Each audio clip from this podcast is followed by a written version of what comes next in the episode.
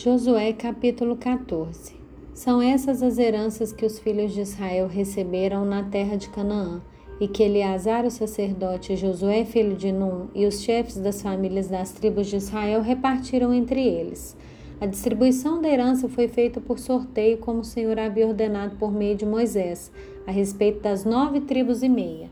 Porque as duas tribos e meia Moisés já tinha dado herança do outro lado do Jordão, mas aos levitas não tinha dado herança entre os seus irmãos. Os filhos de José constituíram duas tribos, Manassés e Efraim. Aos levitas não deram herança na terra, a não ser cidades em que habitassem e os seus arredores para o seu gado e para a sua posse. Como o Senhor havia ordenado a Moisés, assim fizeram os filhos de Israel e repartiram a terra. Os filhos de Judá chegaram a Josué em Gilgal, e Caleb, filho de Jefoné, o quenezeu, lhe disse: Você sabe o que o Senhor falou a Moisés, homem de Deus, em Cades Barneia, a respeito de mim e de você. Eu tinha 40 anos quando Moisés, servo do Senhor, me enviou de Cades Barneia para espiar a terra. E eu lhe relatei o que estava no meu coração.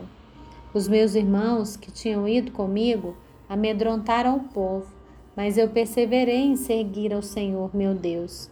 Então Moisés naquele dia jurou, dizendo: Certamente a terra em que pôs o pé será sua e de seus filhos, em herança perpétua, pois você perseverou em seguir o Senhor, meu Deus.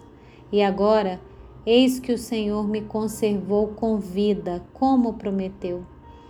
Quarenta e cinco anos se passaram desde que o Senhor falou essas palavras a Moisés quando Israel ainda estava no deserto, e agora eis que estou com 85 anos.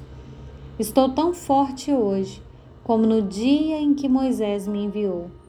A força que eu tinha naquele dia eu ainda tenho agora, tanto para combater na guerra como para fazer o que for necessário.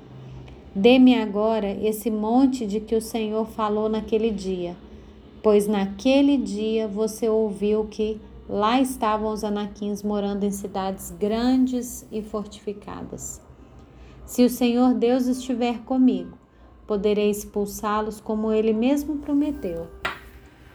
Josué o abençoou e deu a cidade de Hebron a Caleb, filho de Jefoné, para ser a herança dele. Por isso Hebron passou a ser de Caleb, filho de Jefoné, o quenezeu, em herança até o dia de hoje visto que havia perseverado em seguir o Senhor, Deus de Israel. Antes disso, o nome de Hebron era Kiriat Arba. Este Arba foi o maior homem entre os anaquins, e a terra repousou da guerra.